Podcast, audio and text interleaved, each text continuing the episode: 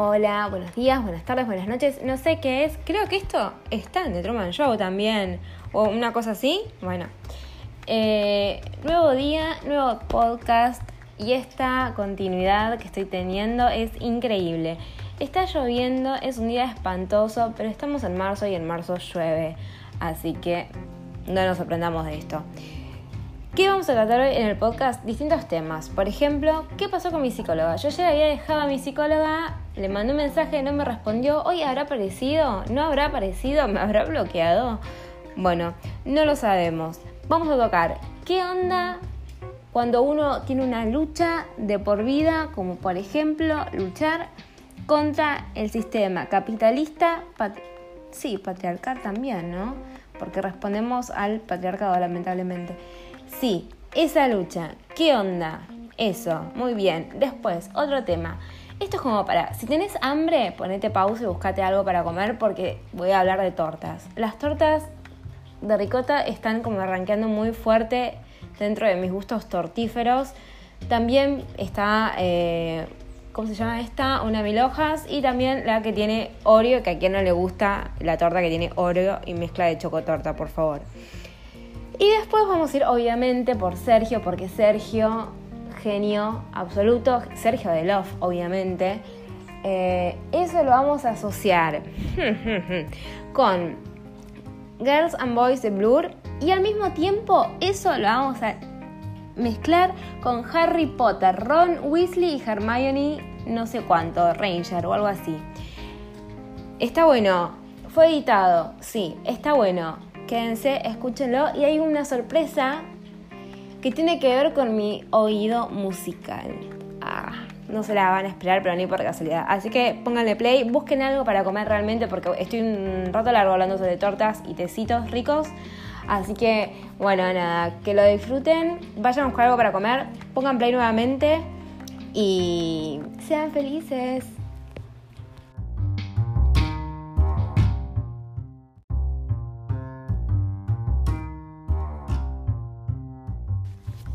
Buenos días, tardes, noches, porque no sé en qué momento esto se va a subir. Tampoco sé muy bien en qué momento lo estaré grabando. ¿Será la tarde? ¿Será la noche? ¿Será la madrugada? ¿Será cuando funcione bien el guaraní? ¿Cómo saberlo? El guaraní nunca funciona bien. ¿Funciona bien cuando? Cuando uno no necesita. Si alguien no sabe qué es el guaraní, no me estoy refiriendo a los ¿cómo decirlo correctamente? Para no ofender al colectivo correspondiente, a los aborígenes, no me refiero. Pero lo que pasa es que aborígenes como sin tierra, ellos tenían tierra para nada más que fueron rajados y exterminados, no 100%, pero bueno, fueron echados por... Bueno, en fin, no importa. Em, el guaraní es el sistema que usamos, eh, en este caso los del IUNA, una actualmente, Universidad Nacional de Artes, para inscribirnos. ¿Y qué pasa? Siempre nunca funciona. Funciona cuando no lo necesitas. Es como... No sé, es como llamar a la policía, creo. O sea, vos tenés un problema, la policía no aparece. Ahora, vos no tenés ningún problema, estás yendo a comprar unas facturas para desayunar y la policía está ahí. Vos me podés explicar, porque la verdad es que yo no lo entiendo. Hablando de facturas y de policías, me hice un tecito Ay, yo encuentro los test como súper astringentes. Menos el que comentaba ayer, el de chocolate y menta, que es riquísimo. Pero tengo un tema que es que el ST de chocolate y menta que la rompe. Por acá no lo estoy encontrando porque siempre lo compraba en la Patagonia. ¿Y qué pasaba? Yo antes iba a la Patagonia todos los inviernos. A la Patagonia iba a Bariloche, ¿no? Eh, ¿Por qué? Porque me encanta. Me iría a vivir ahí con Nardito, mi cobayo. Mi cobayo se llama Nápoles, le decimos Nardito. Eh, me iría a vivir allá, pero bueno, vivo acá. ¿Qué vamos a hacer? Acá en Buenos Aires. Específicamente, ¿dónde? Es un misterio.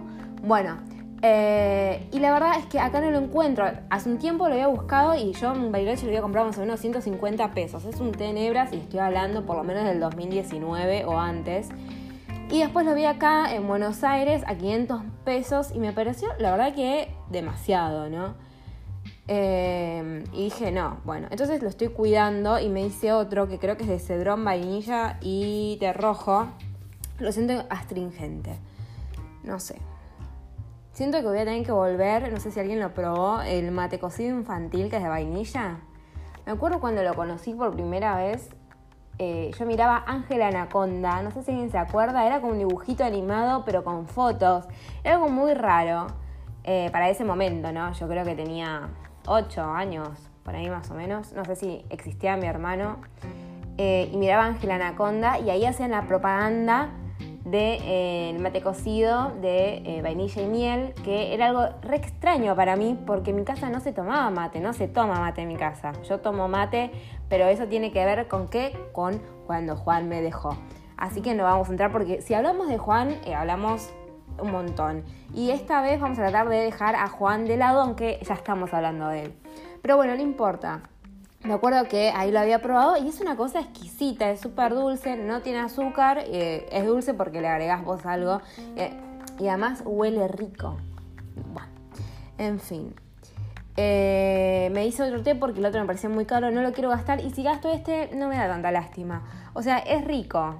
Lo que pasa es esto, yo cuando voy a Bariloche traigo tés. Y podría haber traído muchos tés del mismo, sí, efectivamente, pero está bueno probar distintas cosas, ¿no?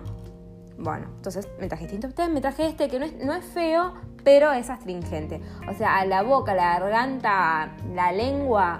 ¿Vieron la parte de la lengua que conecta con la garganta? No sé cómo se llama, esófago. Bueno, algo, lo que está ahí, como que te queda como, mmm, dejo. Bueno, volviendo al tema, no me acuerdo qué estaba hablando. Pero eh, ah, de la policía y de todo esto, de que nunca está, de la panadería y que, que tenía unas ganas de comer una torta de ricota. Mmm, qué cosa más rica. Porque encontré un lugar que vende. La torta de ricota ya es rica de por sí. Eh, pero la vende y es como húmeda. Y es tan húmeda que arriba. Vieron que la torta de ricota tiene eh, azúcar impalpable. Eh, que era todo bien. Es medio un enchastre si comes, eso porque como que te manchas la mano, manchas la mesa, mucho polvo. Eh, no está bueno. a mí la mugre la verdad es que no me gusta. Y esta otra que compré es tan húmeda que no le ponen porque es húmeda y quedaría un asco. Entonces, bueno, no le ponen y me encanta. Y me encanta porque el gusto es muy rico, es húmedo y no te hace mugre. Entonces, bueno, cerrame la 8, quiero eso. Pero bueno, nada, donde compro no hay, no voy a ir caminando a la panadería a comprar una porción de torta porque no tengo ganas, está lloviendo y la verdad es que no, no tengo ganas, básicamente. Creo que por ninguna razón saldré de mi casa más que que se escape el perro y lo tengo que ir a buscar. Eh, ¿A qué venía esto? Lo de la torta. Bueno, prácticamente estoy hablando, esto parece como un podcast de vamos a merendar con Natalia. Eh, y sí, yo no tendría ningún problema mientras haya un protocolo, no haya gente cerca. Eh, estoy como el señor Burns cuando pone el casino que está como anti-gérmenes eh, con las uñas largas. Bueno, yo no tengo las uñas largas. Aprendí en esta cuarentena a hacerme la semi-permanente. Tampoco es tan complicado, ¿no? Me acuerdo cuando le comenté a la psicóloga, ah, porque esto es lo que yo iba a comentar.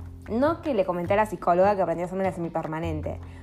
Pero fue un comentario así porque yo la vi que estaba como peinada. Y no es que mi psicóloga nunca esté peinada, no, siempre está como muy bien. Pero le dije, ah, el cambio de look. Qué sé yo, como un comentario como, che, te arreglaste, te queda lindo nada, esas atenciones que uno tiene, ¿viste? No le dije, ay, te cortaste el pelo cuando aparece con un carré. No, porque eso suavió algo. Le dije, ay, te, cambio de look. Ni siquiera le dije si es lindo, es feo. Le dije, ay, cambio de look, sí. Me dice, sí, sí, también me, pinté las uñas. Y dije, ay, ¿sabes que yo aprendí a hacerme las semipermanentes en, en la cuarentena? Em, y bueno, nada. Dejé la psicóloga. Ayer lo había comentado. Había dicho que la psicóloga no había aparecido. Claro, ayer fue feriado por el Día de la Memoria. Y me parece bárbaro. Eh, le dije a la psicóloga voy a dejar las sesiones, a lo que me respondió hoy, y yo pienso, qué suerte que simplemente le dije eso en el mensaje y no le dije estoy a punto de saltar de la torre hacia la nada, ¿no? Eh, porque ya estaría muerta y que me responda hoy, que no me responda sería lo mismo. Entonces, eh, bueno, básicamente, mm, como que creo que no corresponde hablar de esto, yo lo requiero ventilar. A mí no me molestaría que la psicóloga cuente nuestras sesiones, me parecen muy originales. no, Eh, pero no me molestaría tampoco. Sería como que me tiene sin cuidado. Em, y bueno, cuestión que a grandes rasgos yo siento que como sociedad tenemos que cambiar. ¿Y qué pasa? Cambiar una sociedad no es algo de la noche a la mañana y no es algo que si dos veces no te salió, te das así, wow, ya fue, que queda así y listo. No, yo creo que es un trabajo medio como de hormiga, pero de hormiga... Eh, de hormiga que tiene un trabajo precarizado directamente, ni siquiera la hormiga que te trabaja en blanco, esta es como la hormiga precarizada. Y claro, ¿qué es lo que me decía ella? No, bueno, pero bueno, no quiero decir que esto me lo dijo la psicóloga, pero lo acabo de decir. Como que bueno, nada, hay veces que uno no puede cambiar eh, a la gente y lo tiene que aceptar así. Y tipo, ¿qué? Yo no voy a aceptar que una persona mega machista me venga a decir que yo tengo que, eh, no sé, ponerle limpiar por el simple hecho de ser mujer. O sea, estas cosas de micromachismo, ¿no? Y me dice, pero Natalia, vos desde que tenés 10 años venís quejándote de esto. Y sí, justamente, tengo 29 años, 19 años de mi vida, yo estuve, como ella me dijo, sos una evangélica del feminismo. No, en todo caso sería una feminista, una militante, no una evangélica del feminismo, corazón. No le dije corazón, claramente. Em, bueno, por ahí acá estoy medio como desvariando. Es mi visión. Puede ser que todos no, no lo compartamos. ¿Qué sé yo? Ah, me acuerdo que en la facultad una profesora nos dijo, chicos, no digan qué sé yo cuando terminan de hablar porque invalidan todo lo que dicen. Y sí, es verdad, no digamos qué sé yo. Pero es como, es como que vos decís, tirás una bomba por ahí y con el qué sé yo es como el airbag. Ah, como que amortiguas, ¿no? Eh, es mi visión, puede que no todos estemos de acuerdo. A mí me encanta la gente que me dice, no soy machista ni feminista. No, sos una nava, querida. Em, porque si no fuese por las feministas, vos no podrías estar dando ni siquiera esa opinión. O sea, estarías encerrada fregando el inodoro con sarro en el mejor de los casos. Así que agradecer al feminismo que gracias al feminismo podés decir esto que estás diciendo. Bueno, entonces dije, bueno, mira, la verdad es que mi vida ya es un bardo, en no sé, no te quiero en el... ¿Le suena a alguien esto? A mí sí me suena. Me suena al tema de Ataque 77, Beatle. A ver, dice algo así. Lo voy a googlear. No lo voy a, a, a cantar porque tengo un poco de, de vergüenza, ¿no? Como la mayoría de la gente cuando hace estupideces. Eh, ay, mira, están los acordes y todo. menos que menos voy a hacer una serenata con esta canción. Pero bueno, justamente, si hace 19 años yo estoy con esto y en teoría soy una pesada, por, así decirlo, por este tema, mirá si después de 19 años yo voy a abandonar la, lucha porque simplemente no me gustó el comentario. No, hay que seguirla y cambiarlo y por ahí ni siquiera este cambio se vea eh, de, a lo largo de mi vida, porque no, sé cuánto voy a vivir. Por ahí, sácate, soy abducida por un ovni. O por ahí salgo y me pisa un auto. O por ahí vivo un montón de años, uno nunca sabe. Pero es algo que uno milita, no solo por, eh, por uno o por los hijos, si es que decide tenerlos en algún momento, sino que por sus amigos, por los hijos de sus amigos. Es, es como pensando en el otro y aplicando en el otro. Entonces, no, hay que cortar con esto. Entonces, chau psicóloga. Y venga una torta de ricota, pero bueno, nada, no hay. Así que no venga. Sí, venga. Si alguien está escuchando esto y me quieren mandar una porción de torta de ricota, yo estoy súper agradecida. No sé cuándo lo pueden llegar a estar escuchando. Por ahí, como dije en el podcast anterior, esto se, se ve, va, se ve, no, no se ve, se escucha dentro de muchos años busquen mi tumba y me dejan en la tumba una porcioncita de torta de ricota que seguramente va a haber la tecnología como para revivirme, que yo me coma esa torta de ricota y volver a morir. Gracias. Bueno, em, estábamos con esto tan profundo que es dejar a la psicóloga. ¿Sabes que me estoy dando cuenta? Yo siempre dejo cosas. Bueno, eso me lo dijo mi mamá. Mi mamá me dijo, Natalia, vos nunca terminás nada de lo que arrancás. Prácticamente me dijo como que bueno, no tengo continuidad con las cosas. ¿Saben cuál es el tema? Me aburro muy rápido. Yo arranco un proyecto y por ahí me dura dos semanas y lo dejo. ¿Por qué? Porque me aburre. Voy a empezar a contar algo que tampoco tiene nada que ver, pero que tiene que ver mucho con lo que me dijo mi madre, que es que yo nunca termino nada. Ah, con la psicóloga, ¿por qué he dejado a la psicóloga? Pero quiero contar esto que a nadie le va a interesar, pero por ahí está algún productor musical y le interesa. Cuando yo era una pequeña niña de 5 años, iba a piano, teclado. Teclado era, porque claro, un piano no tengo, era teclado. En la academia de Yamaha, no sé si alguien es del 91 como yo o esos años, se llamaba Estrellita. Después cambió a Pro Música y quiero decir que a todo esto, ¿saben ustedes que yo tengo oído absoluto? No, claramente, porque nunca lo cuento, porque a quién le puede llegar a interesar. A mí y a algún productor musical, si me quiere contratar, acá estoy, mi oído está siempre dispuesto a escuchar lo que tenga que escuchar. Total, escucho cada cosa diariamente que sinceramente mi oído está listo para todo. La psicóloga, veremos a qué o a quién voy a dejar dentro de unos meses. No tengo nadie que dejar eh, y eso está bueno, creo, ¿no? O estoy muy aferrada a lo que tengo y no los dejaría jamás. O eh, me quedé sin stock. Es como, es como pensar que es mejor no tener una razón para deprimirse o tener una razón para deprimirse. Y deprimirse porque no tenés una razón para deprimirte, ¿no? Para pensar. A todo esto. Hoy, en casa Brandon, creo que se llama así exactamente, eh, sí, ¿no? Brandon, vamos a buscar. Se estrena, sí. Se estrena Copacabana Papers en el Bafisi. En realidad ya se estrenó, pero bueno, se va a estrenar en casa Brandon. o sea, yo no quiero dejar de decir que se estrena Copacabana Papers. Por favor, yo no sé, sinceramente ya hablé de Sergio anteriormente en el otro podcast, pero no sé, no puedo. Es como que estoy alucinada. No puedo dejar de pensar en él, de hablar de él, del adiós. No sé, hoy, encima hoy estaba mirando un video, eh, no sé si está bien pronunciado, Blur. Eh, y nada, y, estoy viendo el video y, veo al adiós, o sea, hermoso. Me gustaría eh, poder reproducirlo, pero no sé, como, me parece que se escucha bastante mal porque no creo que se escuche mal. Bien, digo. Vengo de ganar cinco horas y media. O sea, tengo la mente que ya es como que. Es como que mi mente va. No sé de dónde, pero va. Bueno, y así es mi vida. Bueno, nada, cuestión que estaba mirando este tema que se llama Girls and Boys, el videoclip. Que quiero decir que me parece también espectacular. Es como algo súper simple y me encanta.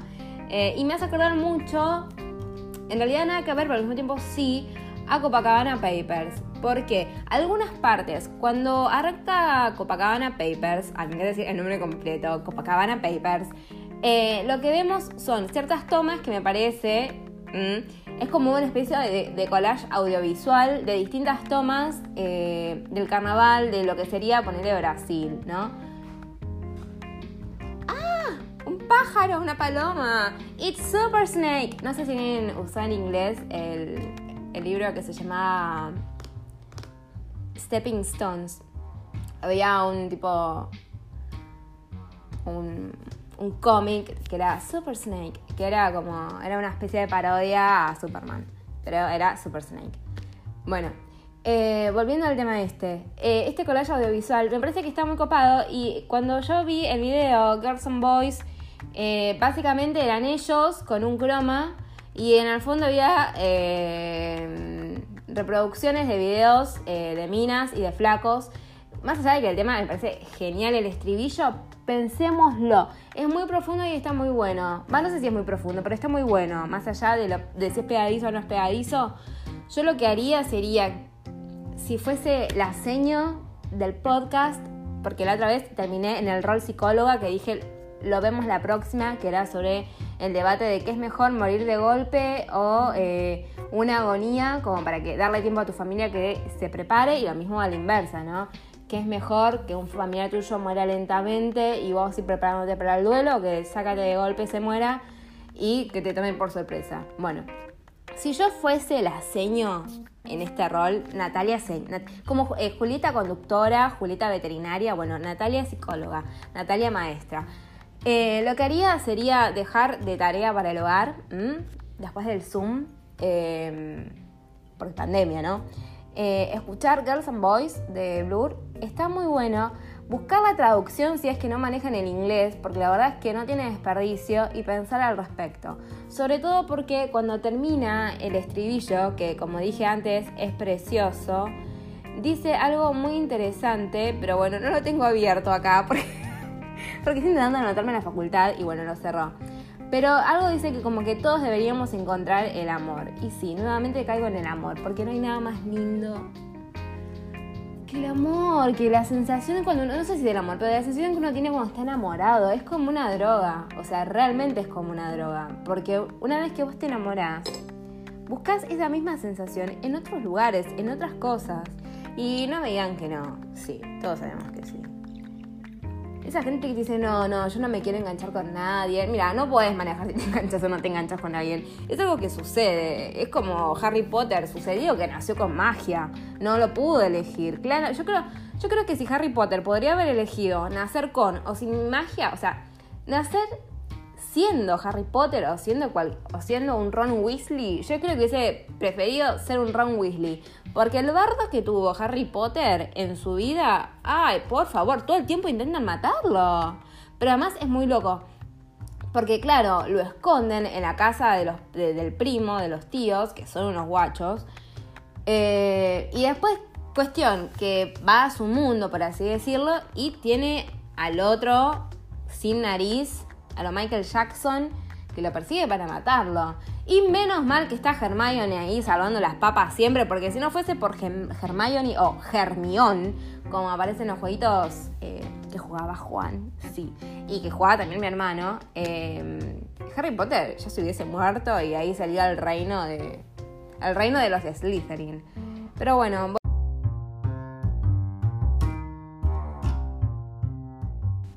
¡Apa! Se cortó de golpe. Sí, se cortó de golpe. ¿Por qué? ¿Por qué cosas que pasan en la vida? Bueno, básicamente, eh, no me acuerdo muy bien por dónde iba. Natalia, ¿te estás cagando en lo que estás haciendo? No, pero bueno, como yo dije antes, yo me aburro muy rápido, entonces voy tocando distintos temas. Había empezado a tocar un tema de una serie de Pose que me parece algo como súper interesante, pero siento que todavía no estoy lista para hablar del tema porque el tema justamente es súper interesante y no la quiero cagar. Eh, pero nada, pueden googlear Pose, mirarse la serie y después la debatimos, haciéndonos un, brainstorming. Odio esa palabra. Em, sobre la serie que está muy buena. Em, y nada, por ahí pues ahorita para pensar. Yo no sé tampoco quién puede llegar a estar escuchando esto porque. Por ahí, a ver, si estás con un niño, niña, niñe, lo que sea que tengas ahí, una criatura, estaría bueno que la vea. Y más si te da como miedo o vergüenza o algo hablar sobre todo lo que tenga que ver em, con la educación sexual integral, básicamente, ¿no? Con perspectiva de género. Me parece que la serie está buenísima, que verla con un adulto eh, por ahí le puede incomodar, dar vergüenza, porque Sí, uno cuando es chico, viste esos temas. Yo me acuerdo que una vez hablando con la psicóloga me dijo, ¿pero qué? ¿Vos nunca hablaste de esos temas con tu familia? No. O sea, yo con mi familia me digo hola a lo sumo.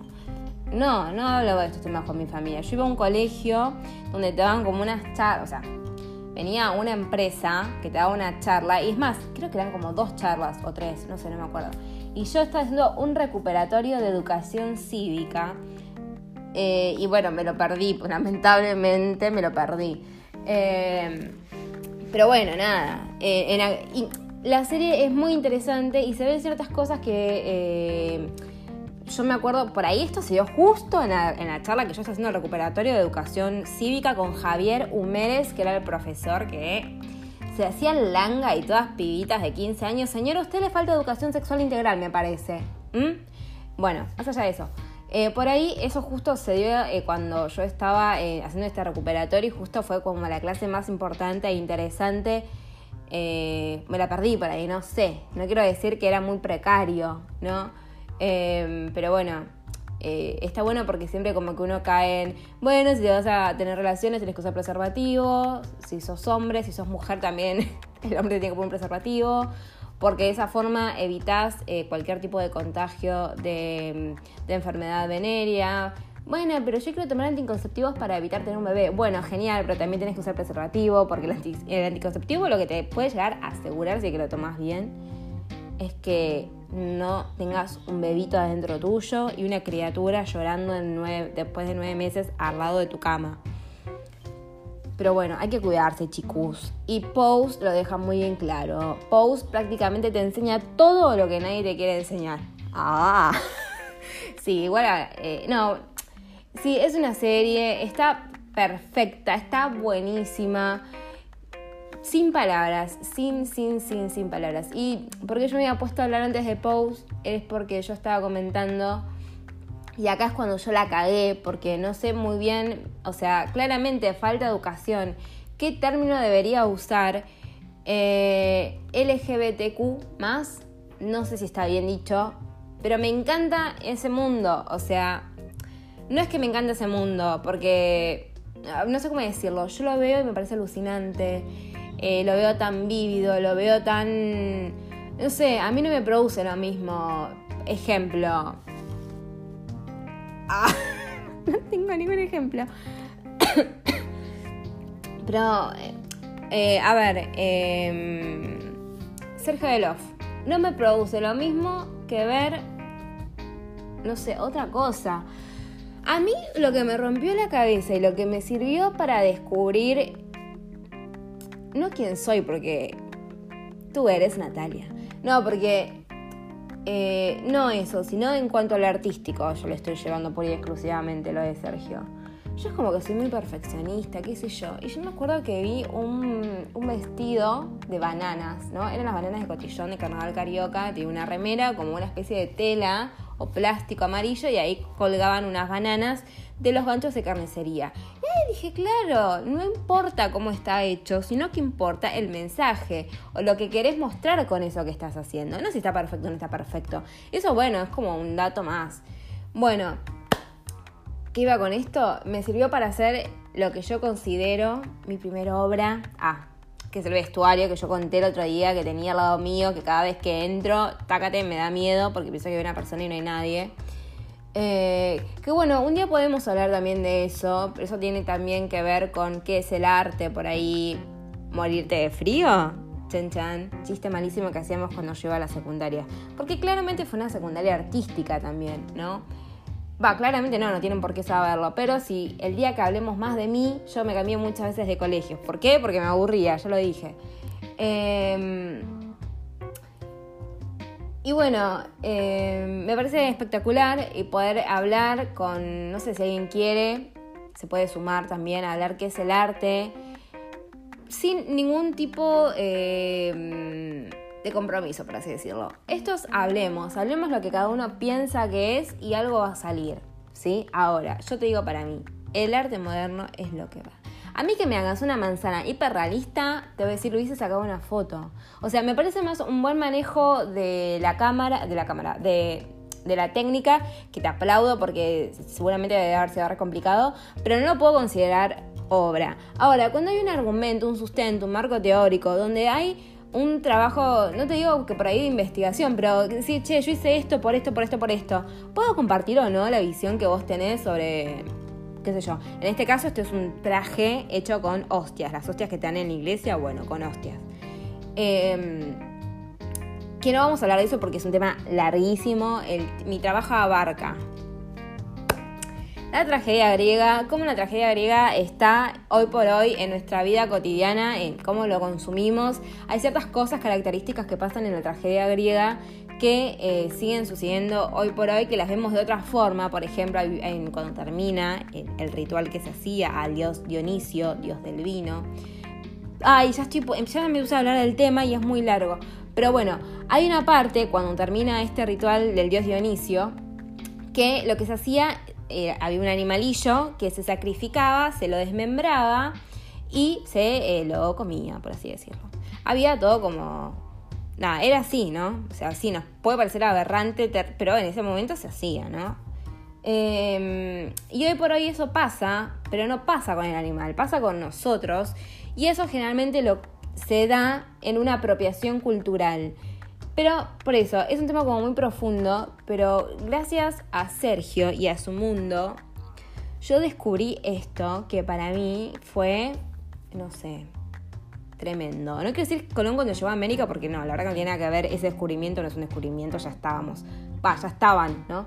Pero me voló la cabeza literal, o sea, yo me acuerdo que estaba buscando hostias cual religiosa. Eh, bueno, nada, esto vamos a hablar en otro momento, no ahora. Podemos dejar tarea para el hogar, escuchar el tema de Blur, que es, genial, eh, Boys and Girls, no, Girls and Boys. Mm, bueno, busquen, va a aparecer. Eh, buscar la traducción, que está muy bueno, prestar atención al estribillo, que eso es como lo más importante. O sea, esa canción tendría que ser como el himno, el himno nacional a las personas. Eh, nacional a las personas, el himno a las personas, no importa qué nación, de las personas. Segundo, seguir googleando Sergio Delof. Busquemos, sigamos buscando información sobre quién es, qué hizo y por qué fue tan importante. Y por último, eh, sean felices, ojalá consigan comer una rica torta de ricota o que me manden a mí una torta de ricota, yo estaría eh, muy feliz. Y eh, bueno, nada, eso, que sean felices, chequen toda la tarea, háganla. ¿Por qué? Porque no recomiendo el gas. Generalmente todo lo que yo como que a veces recomiendo es porque después lo voy a tocar y está bueno tocar temas cuando alguien tiene algo de conocimiento sobre eso. Y por ahí tienen el conocimiento y ya está, para que lo van a escuchar el tema. El tema es hiper conocido. Si alguien alguna vez escuchó Aspen o en su familia alguien escuchó Aspen, el tema lo conocen. Con simplemente escuchar dos segundos y decir, ah, es este tema, ya sé cuál es. O sea, tampoco es que va a llevar mucho tiempo. Y con respecto a lo de Sergio Denov, eh, googlearlo, pueden buscarlo por YouTube, eh, que el moderno subió eh, videos digitalizados, cortitos, están buenísimos, son muy específicos. Vamos vamos por eso. Y bueno, nada, está bueno ver ciertos temas que para mí son como re importantes y re, no sé si importantes, pero interesantes, ¿no? A los que nosotros podemos sacarle el jugo y con eso hacer otras cosas, como me pasó con Sergio. Eh, y como fue una experiencia tan linda, para mí me gustaría que también sea para el resto, eh, sacar a nuestro Sergio interior, básicamente. Sí, es eso, sacar a nuestro Sergio interior. Nada, lo amo a Sergio, ojalá Sergio... No, bueno, si se materializaría delante mío me daría mucho miedo porque sería un fantasma y me da miedo todas esas cosas, así que no te materialices. Pero bueno, nada, adoro a Sergio y por favor hagan toda la tarea. Nos vamos a ver la próxima, nos vamos a escuchar la próxima que no sé cuándo será. Por ahí es mañana, por ahí no, por ahí como dije antes, yo me aburro muy rápido y esto ya está, ni siquiera se sube este o se sube este a medias. Así que bueno, vamos a darle un cierre acá, termina, hagan todo lo que les pedí, que no es mucho, puede ser mucho peor. Eh, y bueno, sean felices. Y no son felices, traten de serlo. ¿Sí? Y si no, bueno, yo ya di un consejo en el podcast anterior, pero piensen en su familia. Y sí, por ahí no es políticamente correcto lo que estoy diciendo. Pero bueno, si quieren algo políticamente correcto, escuchen la radio del Opus y ahí va a estar. Así que un beso a todos y ojalá que todos sean felices.